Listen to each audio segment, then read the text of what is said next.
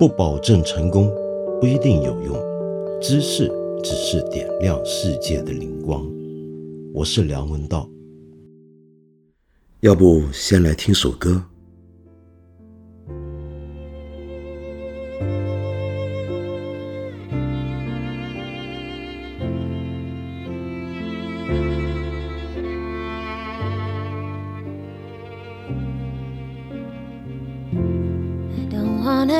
For Christmas. There is just one thing I need. I don't care about the presents underneath the Christmas tree.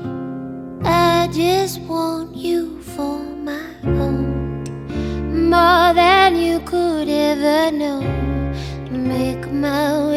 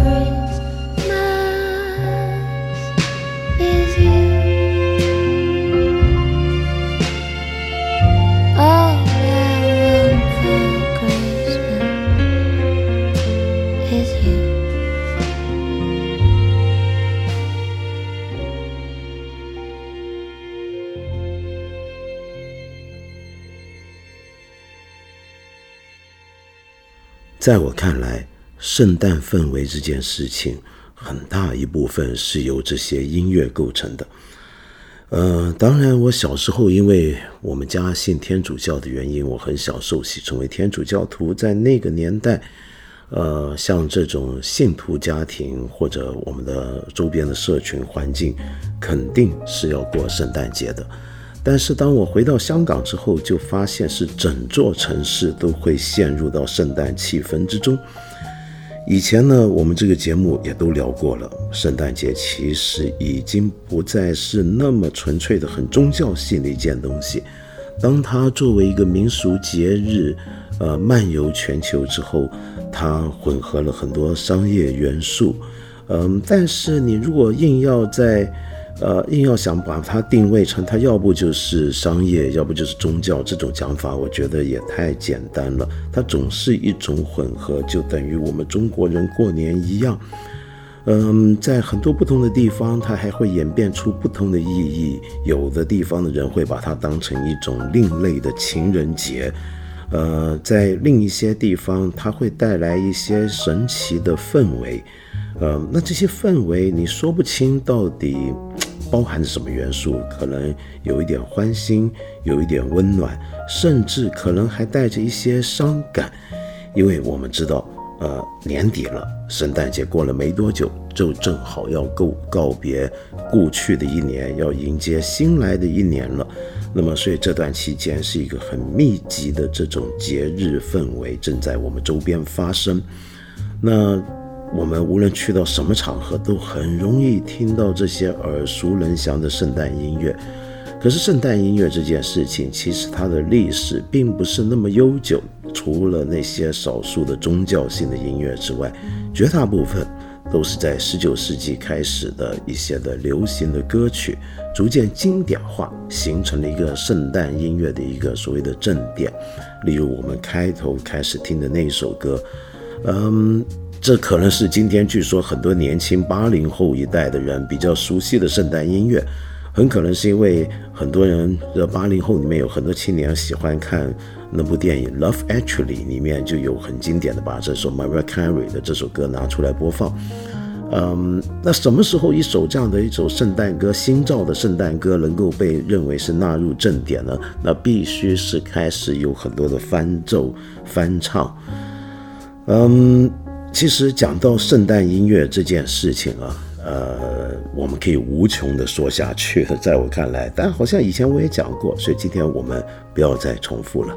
啊，自己重复的多，像我这种，虽然我年纪大了，但我都会觉得累的。不如我们正儿八经，今天这个时候来，呃，讲一下我对今年的一个回顾，但是完全是很个人角度的一个回顾。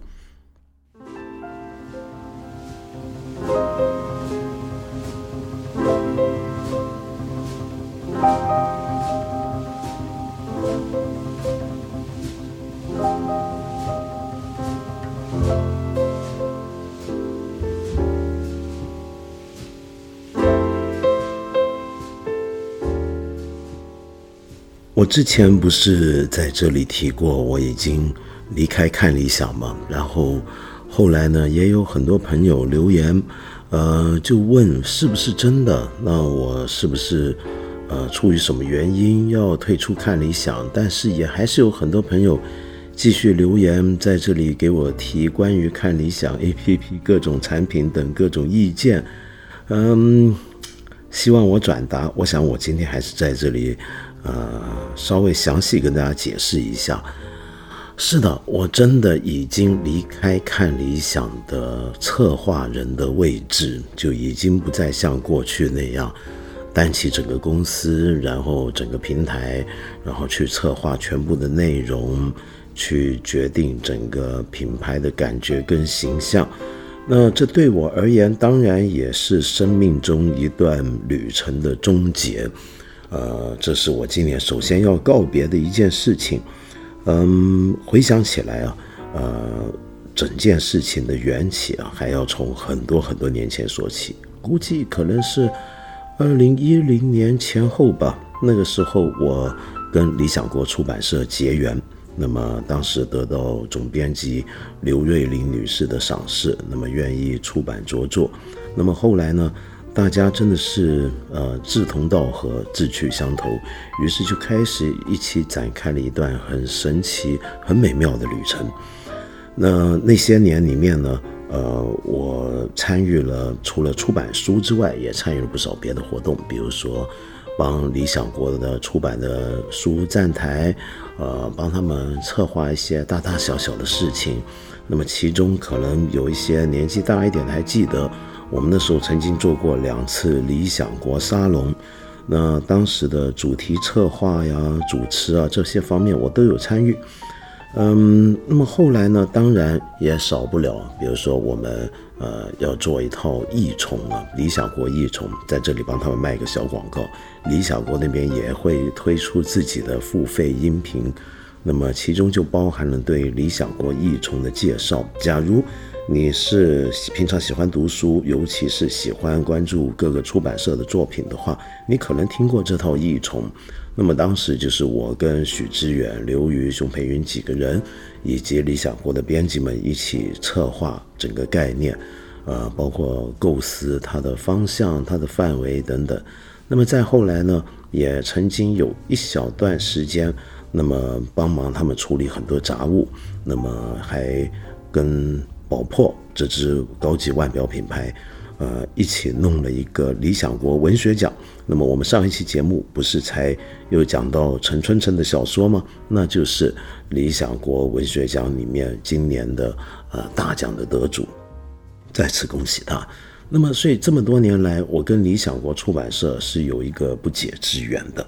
呃，然后后来大概是在二零一五年的时候，我们终于。觉得不如试试看，呃，做一个崭新的一个平台出来，那就是看理想了。那当时理想国以及我还有几位朋友，我们大家决定自己弄一个这样的平台。原来的想法是比较简单的，那就是怎么样把，因为理想国本来就有不少的很好的作品跟作者，那些书籍的内容有没有换成另一种出版的可能呢？也就是说，我们不是在想那些东西怎么样是个 IP，然后转换成不同形式，而是希望用不同的形式推出类似的文化内容的时候，也是用一种出版的态度来做。那我觉得这是个很有趣的一个想法。嗯，很坦白讲啊，这么多年来，我们看你想做到现在。我觉得我自己啊，并没有付出多大的努力。我最关心的，嗯，当然我们产品是非常重要，我们各种音频节目、各种我们的公众号、我们的新媒体上面的内容、社交媒体上的东西都很重要，线下活动也很重要。但是所有这些活动，所有这些跟你直接接触的这些产品，他们在我看来都应该围绕着一个核心。而那个核心是什么呢？嗯，我觉得那就应该是所谓的品牌了。就我我最关注的是看理想这个品牌如何建立起来的问题。呃，我这么讲好像很商业化，那么这让我想起来最早我们看理想一开始做视频而有内容植入、有广告赞助的时候，曾经还被人批判呢。有些朋友说：“你们还好意思叫做看理想？”还有个口号叫做“看见另一种可能”，居然还搞广告植入，呃，这不是非常商业吗？很好玩。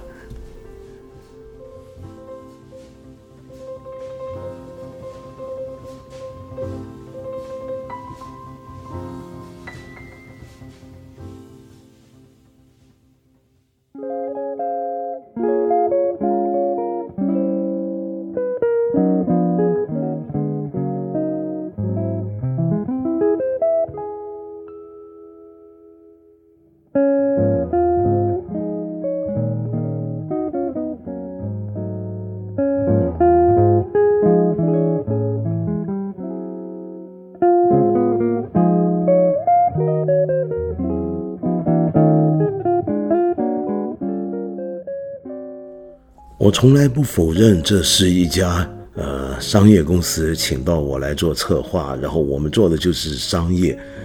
嗯，我并不觉得这有什么好丢人的，更不觉得他跟我们用这个商业所要维持的那种理想有任何矛盾的地方。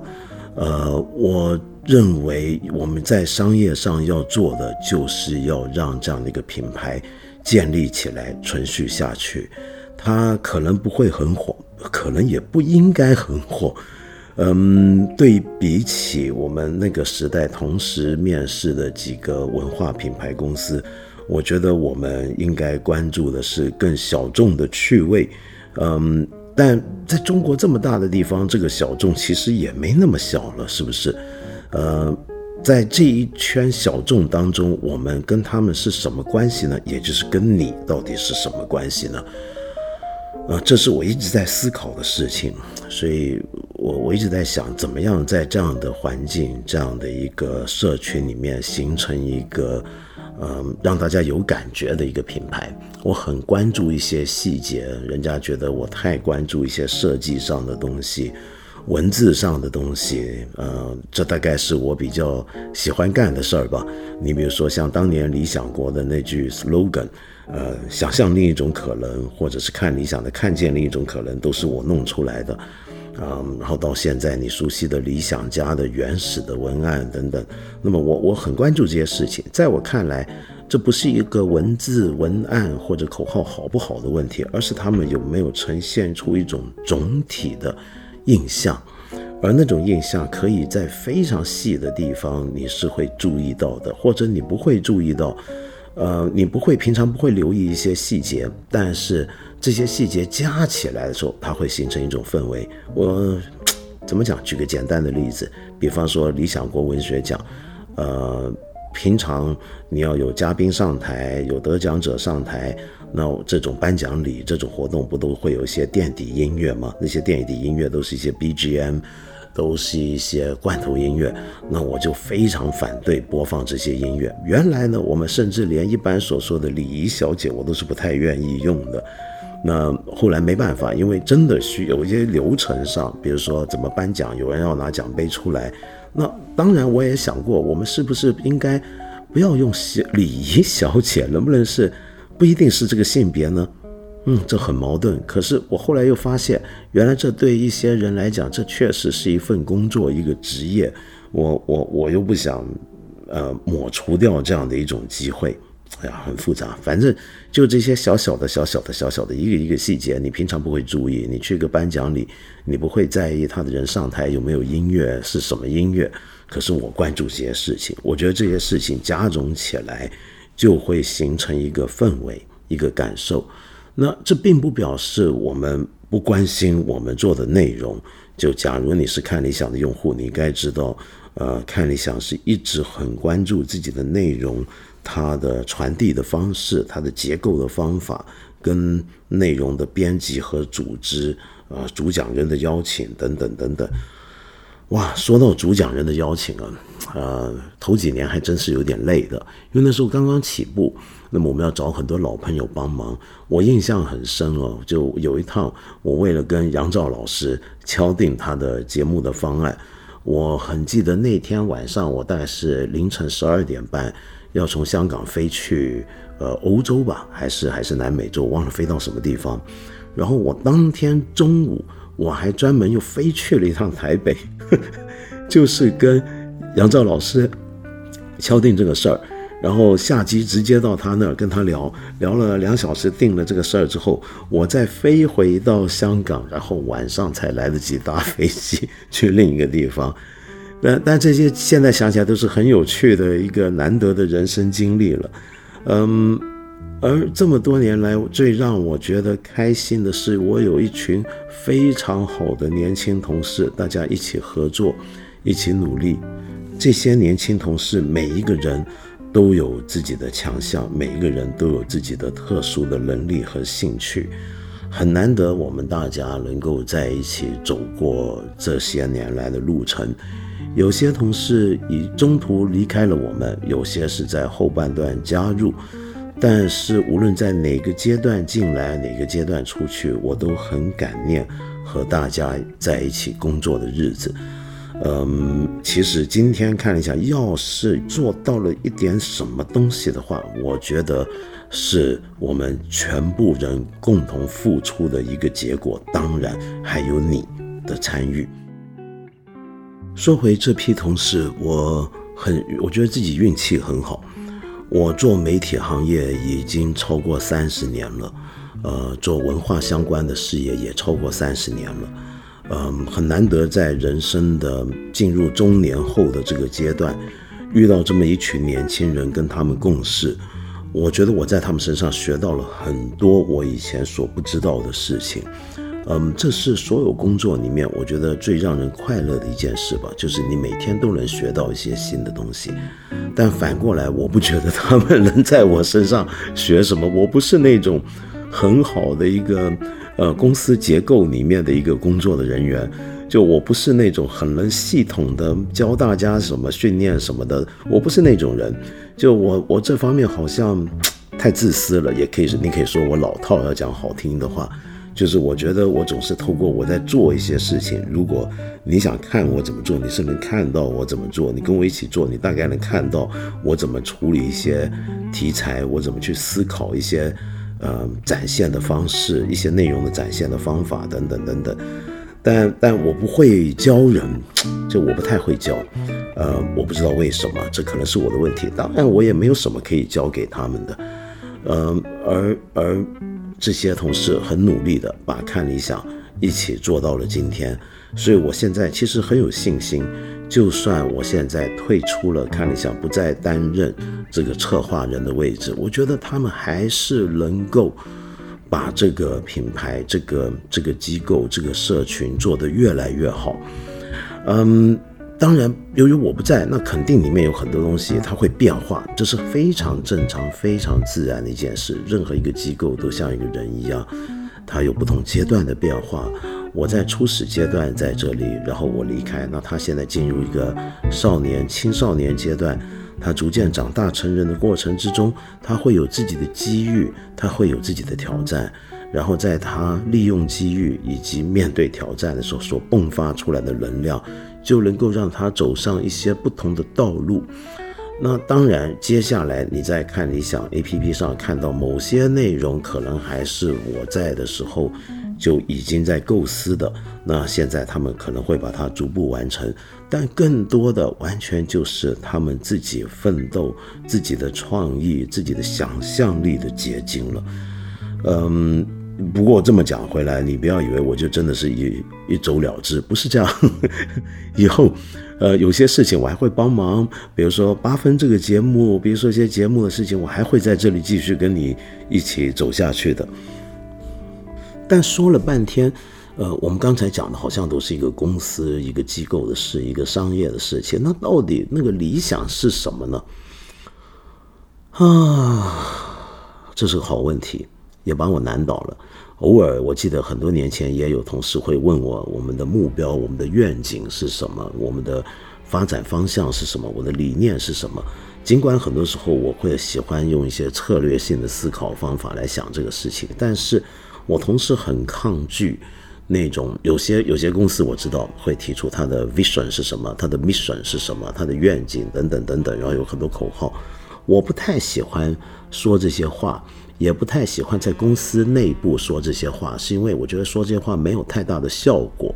很多公司有了这些，它也就只是把它挂在那儿而已。呃，我们当然有我们的 slogan 啊，就是看见另一种可能，但这是很空泛、很虚的东西，对不对？我我一直觉得很多东西是不用说出来的，是你透过公司的内部的文化，大家的那种互动，然后做事情的方法，你会知道的。你知道就知道，不知道就不知道。我以前见过的很多历史很悠久的机构或企业都不太喜欢讲这些东西，但是他们健在，他们活得很好，而且能下去，是不是？嗯，当然了，就你说。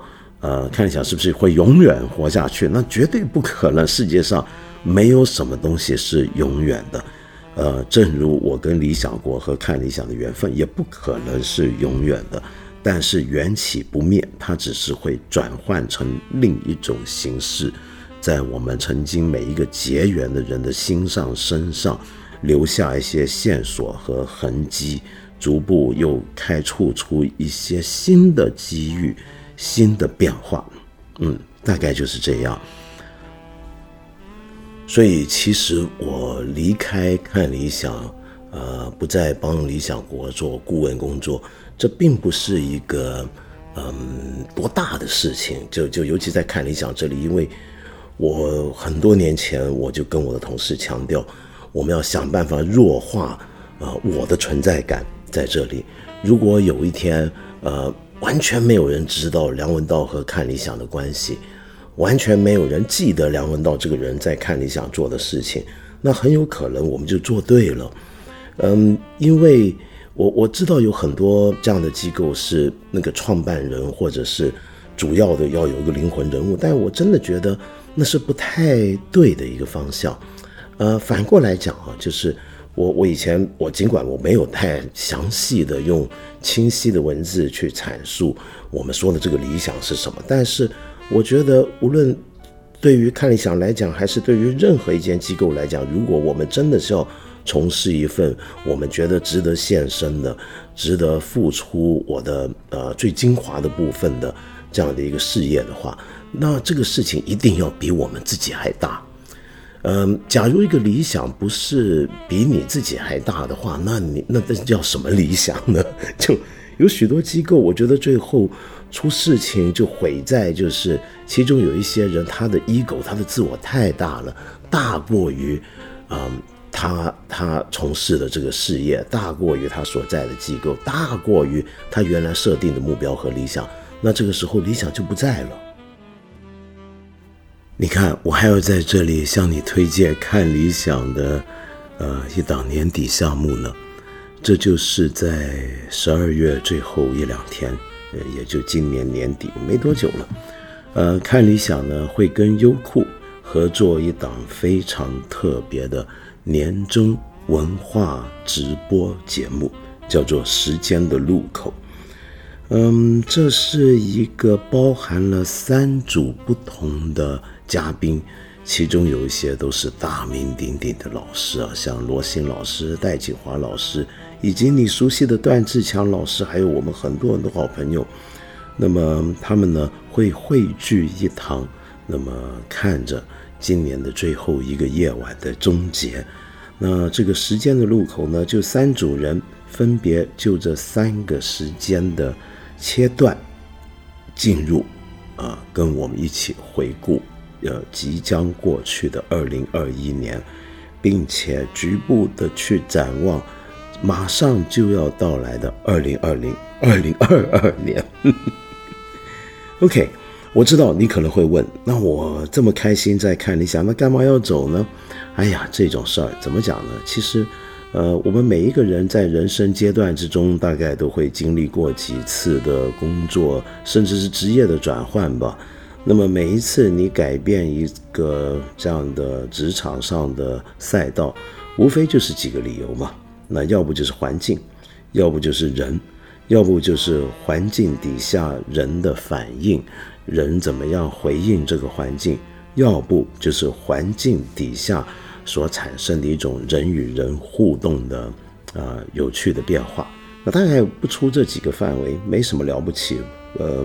也没什么好聊的，我觉得这事儿，嗯，但是说起来，我这辈子干过的事儿也真不少。你看，我刚才都讲了，我从事文化工作、媒体工作三十多年，那么这里面干过太多机构了，呃，跟我结过缘的编辑、同事等等，我现在坦白讲，有的都已经数不出来，我甚至还要很丢脸的说，有些人我现在都想不起来了。大概干的事儿太多，那么当然看理想是这其中非常，呃有趣的一段经历，而且对我的职场生涯来讲，已经算是很长的一个时间了，就一五年到现在都快七年多了吧，呃，从筹备开始的话，那就八年了，嗯，对，那那每一次工作的转换，呃，我想想看啊，好像很多人，呃。原来天天打工，大家在一起，忽然之间就不见了，哼，就走了。嗯，那这是一个很常见的一个情况，是不是？事实上，职场里面的同事关系也是很有趣的一种关系。嗯，大家那么熟悉，在一起工作，呃，彼此信任，呃，彼此依赖，但是很多时候未必会是那种私人朋友的关系。反而我跟我很多同事不一定会平常私下也会天天见面，呃，聊天吃饭喝酒，我倒不太有这种经验啊。就是我以前，呃，想起以前我很多老的同事，其实那时候工作是很快乐的，就以前的工作上面遇到一些朋友，但可能说不定之后要隔很久时间才又重逢又见面，呃，并且成为朋友，也有一些是，嗯。走了就走了，就再也见不着。嗯，那是不是因为我很无情呢？我我有没有想过他们呢？我当然想过他们。可是你听过这种讲法？我们一个人，呃，同一个时间段里面能够密切往来的这个总人数是很有限的。那么就是大概这样的一个人数限制，使得我们人生走过一段路之后，有些以前结识的人就此离去了。嗯，不是死了，就是就此离开我们嗯生命中的呃我我我的这个范围了。那那是无可奈何的事情。那么，其实坦白讲，呃，人生中还有太多太多类似的告别的场景跟经验。例如说，今年我觉得我这辈子都再也不会见到的人，其实可多了。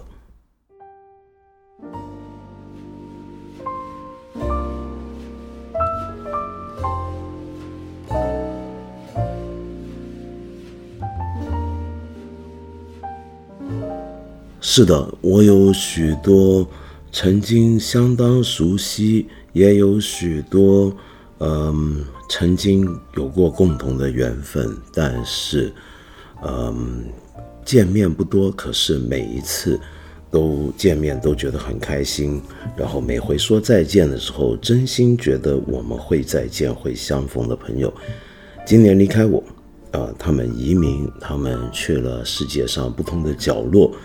说实话，以我的经验啊，我不认为我这辈子还会有多少见到他们的机会。可是人生无常，很难讲，说不定哪天又重逢在某个场合、某个角落，这真说不准。但是我是做好打算，可能是没办法再见面的了，至少不像以前那样子能够呼朋唤友，一下子就坐满一桌人，那是不可能的了。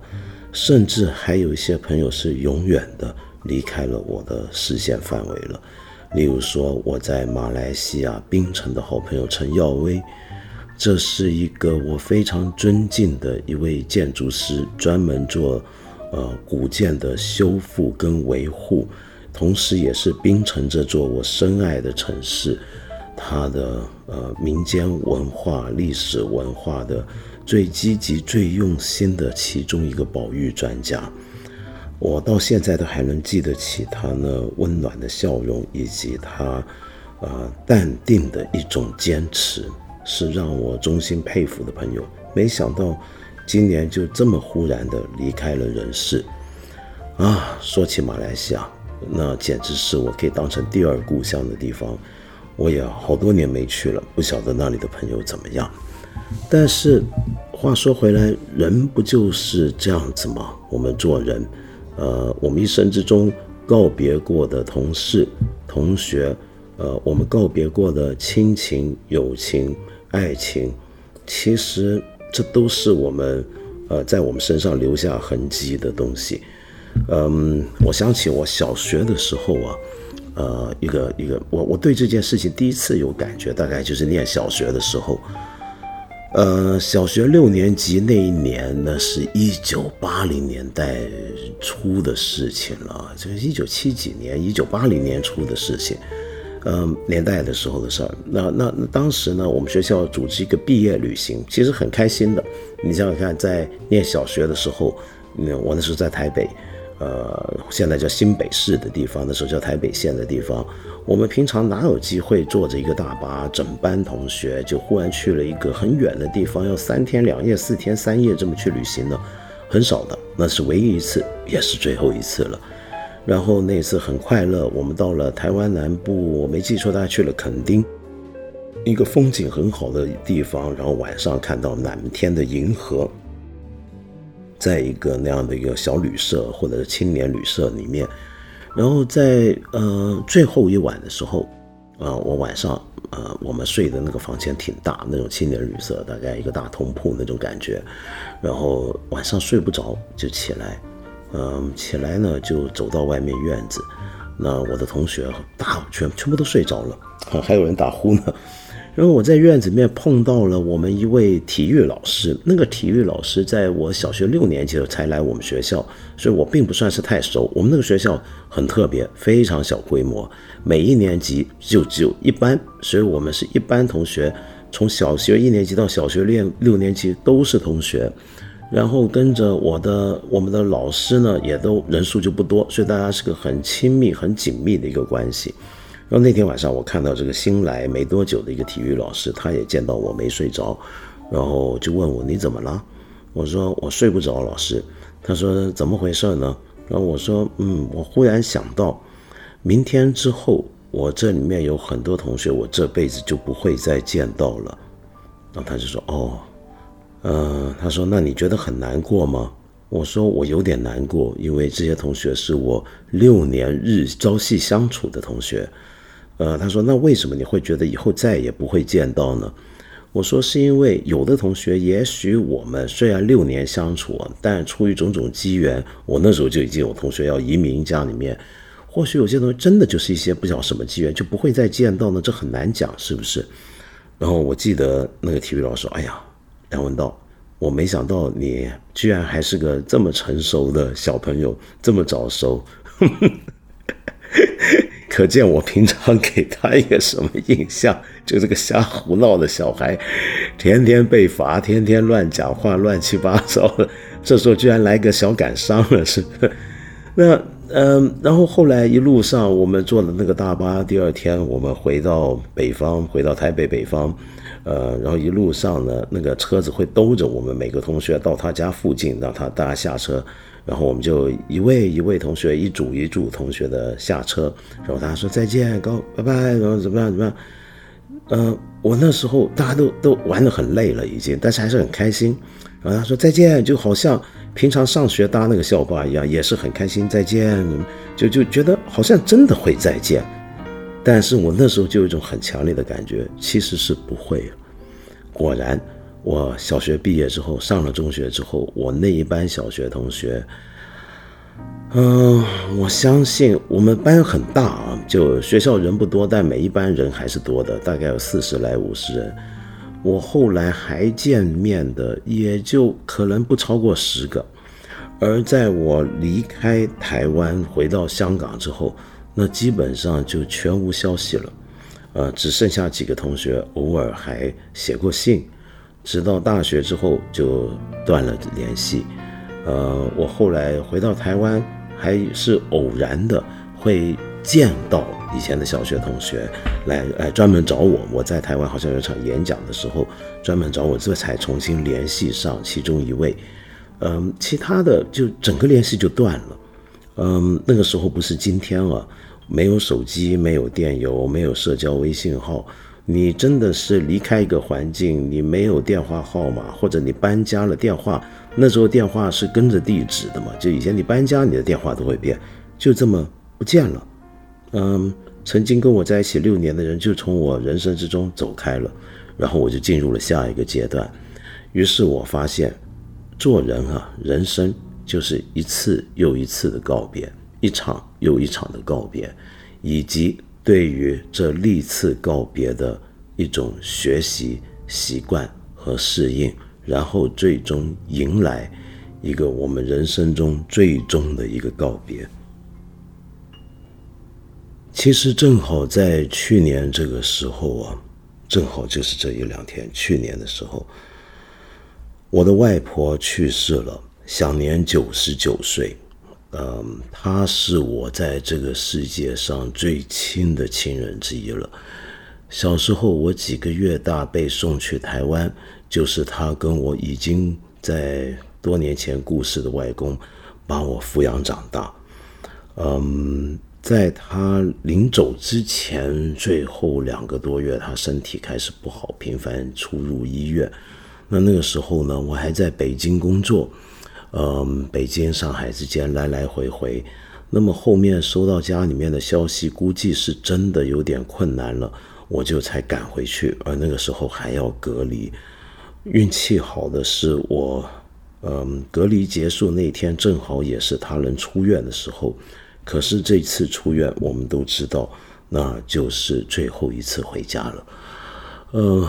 他在人生最后那几个月，那一年多里面，我们每次通电话，我不在家的时候跟他通电话，他都还是像以前一样，总是叫我不要担心。他说他一切都很好，什么都很好，叫我不要为他挂心。他不舒服，他身体有什么毛病，他也都不肯跟我说。那我都是听家里面其他人告诉我，我才知道。但是我当然知道他是有些问题，但是我也晓得他不肯让我。担心，嗯呀，那我跟他的这个这个故事，我就没法在这里多讲了。但，嗯，我还很记得那一天，就是我在呃，他的呃算是一个临终医院吧。那么那天安顿好他，然后回到家里面，我就要做八分这个节目，然后忽然收到消息，又要赶回去医院，然后他就已经走了。那后面的事情处理完之后，我又回到家，我继续把那天那一集八分给录完了。嗯，我一滴眼泪都没有流过，我已经没有哭，为了自己的事情哭很多很多年了。我不知道为什么。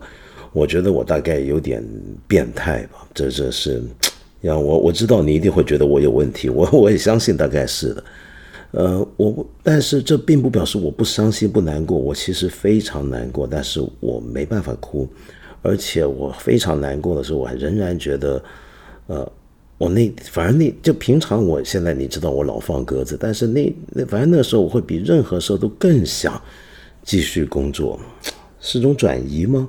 还是什么呢？我也不太清楚了。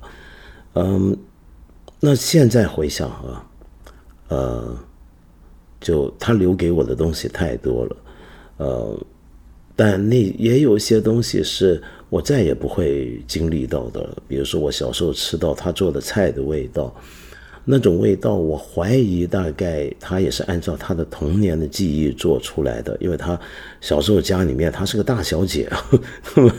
就一家的呃呃兄弟姐妹里面，他排名排行最小，那所以不太用怎么做家务，而且他家事实上也不怎么做家务，因为他们算是山西的望族，那么跟孔家、严家都有过姻亲关系，那是个望族大小姐。但是当他真的需要做菜的时候，他做的好好吃。那么后来我吃他，呃几十年他做的饭。那那个味道，我想就是他小时候山西的味道，所以我今天跟山西这个地方是有特别的缘分的。我小时候最早学的普通话里面，大概就包含了很多他的山西当年民国时代，甚至是清末的一些的方言在里面，也都不一定。现在这些口音、这些方言，你都没办法在我的口中听到，因为随着年龄的增长，人就会蜕变，像蜕了一层又一层的壳皮或者蛹一样，他们蜕掉了。可能再也回不来了，嗯，可是让我特别，嗯，现在回想，我觉得我我马上想到一件事儿是什么呢？啊，那就是呃，看过我这个人小时候小宝宝样子的人都已经几乎不在了。那当然还我还有父母啊，那我运气真好。那可是问题是。反正这样的看过我童年的我的人，幼年的我人是越来越少了，呃，逐渐不在这个世界上。就像我小时候曾经看过的那个世界，那种光影、阳光之下、月亮之下那种景象也都不在了，都走了。呃，而我外婆小时候她看到的东西，当然早就也就不在了。可是我的童年是听她。讲她童年的故事长大的，呃，他童年的时候，他给我描述的那个山西是不可思议的，是一个呃家里面会有狐仙出没，而狐仙出现的状态，居然是在楼上的一个呃乡里面一个小神庵里面，小神庵里面会忽然有只非常巨大的猫头出现出来吓唬小孩。然后他们说，那种大猫头其实就是狐仙变的。我是听这些故事长大的，你知道吗？就你觉得，呃，民国初年、清朝末年的那个中国，这是遍地都是这种神仙志怪小说里面的素材。呃，我是听这些故事大的，而那个世界，按照他的讲法是真实存在过的，只是我们今天再也见不到了。呃，我以后或许等我老了，如果我还老得了的话，我还活着的话，我跟以后的小朋友说话，我大概也会说我年轻的时候、童年时候见过的东西，他们大概也不会相信，以为那都是一些的呃呃虚构的编撰的东西，很有这种可能的。我们每一代人，每一代人就是这样子下去。呃，我们的人的离世啊、消逝、告别。当然都是个别的，但是到了一定阶段之后，你就会发现，我们是整代人、整代人的离开地球，而那一整代人所经历的东西，基本上都会荡然无存。而那些经历跟那些对于经历的记忆，是要透过很多东西流传下来的，比如说用故事的方法，用言语，用文字。当然，你会说我们今天还有大量的影像，可是这些东西能留多久呢？呃，千百年之后，他们也都很可能完全会消失的。就像我刚才之前讲过的，这个世界上真没有什么东西是永远的。就好比像现在我已经五十几了，呃，到了我这个岁数，你就会知道，你参加的婚礼越来越少，你参加的葬礼越来越多。你就知道，你这一代人也差不多要往后半截走了，直到夕阳彻底西沉。嗯，对，人人类世界就是这样，就我们是整代整代人的向世界告别。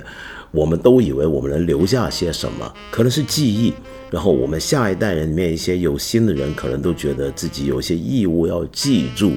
以前的人留给我们的东西，可是事实上，这种记忆本身到最后也还是会湮灭的。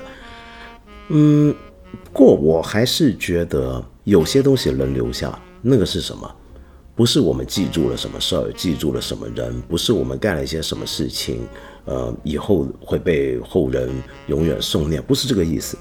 而是我们每一代人每一个个体做的一些事情，这个事情产生的某种的变化、力量和影响，它都会以很奇怪的方法进入到历史之中，推动了下一轮的变化。呃，就好比我的家族祖先那些我所有历代我不认识的先人们，我也不可能知道其名姓的先人们。他们的所作所为，他们的一言一行，以及更重要的，很可能是他们的基因，其实都以某种形式在我身上延续，甚至会延续下去。嗯，比如说我今天做的一些节目，我说的一句话，可能对你产生了一些影响。这个影响很可能是你同意我讲的，或者你反对我所说的，不同意、不喜欢我所说的，因此刺激起你的某些想法，而这个想法又影响你做了某些事，而那个事总是有影响到那些呃你身边的人的，或者会会碰到一些别的人，而那些人又带着这种影响滚球一样继续传递下去，这就是。嗯，是不是受佛教影响呢？我觉得因缘观大概也是如此。我们是这样子来延续的。无论如何，我们今天这个节目就到此结束，我们这一季的节目也到此结束了。呃，这么长一段时间以来，我非常感谢你的陪伴、你的包容、你的谅解。嗯，同时我还要感谢过去一段时间跟我这个节目一起走过来的一些我很喜欢的一些平台。平常我在这里回应留言，往往因为时间真的有限，只能照顾到在看理想 APP 上留言的朋友。但事实上，我知道还有很多朋友是在蜻蜓 FM，是在小宇宙上面，是在其他平台上面听我这个节目。我也很感谢你们，我我其实常常会去这些平台，偶尔会去看一看各位的留言，都对我有很大的帮助，给我很大的教益。那么，而我们这一季结束之后啊，我很遗憾的说，呃，就有一些平台可能就不会再听到我们这个节目，由于我们要跟一个新的平台合作，那呃一些相关的合作会使得我们有些总体的变化。嗯，但是你放心，除了在那个崭新的平台之外，你在看理想 A P P 这里还是继续能听到八分这个节目的。要是您不嫌弃，不觉得我啰嗦，不觉得我烦，我期待在我休息一段时间，呃，大概一月中下旬左右，我再跟你见面，在这里我们空中相见。然后可那时候你欢迎你回来看理想 A P P。也欢迎你留意我们新平台上面的消息，新的合作平台的消息。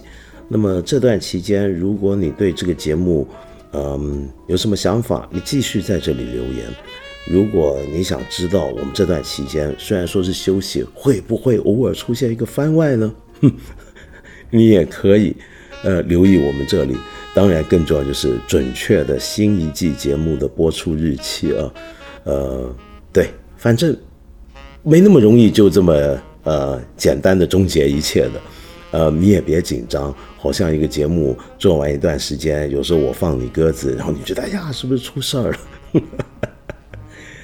OK，那祝你平安快乐，祝各位呃新年愉快幸福，身心自在，我们明年见。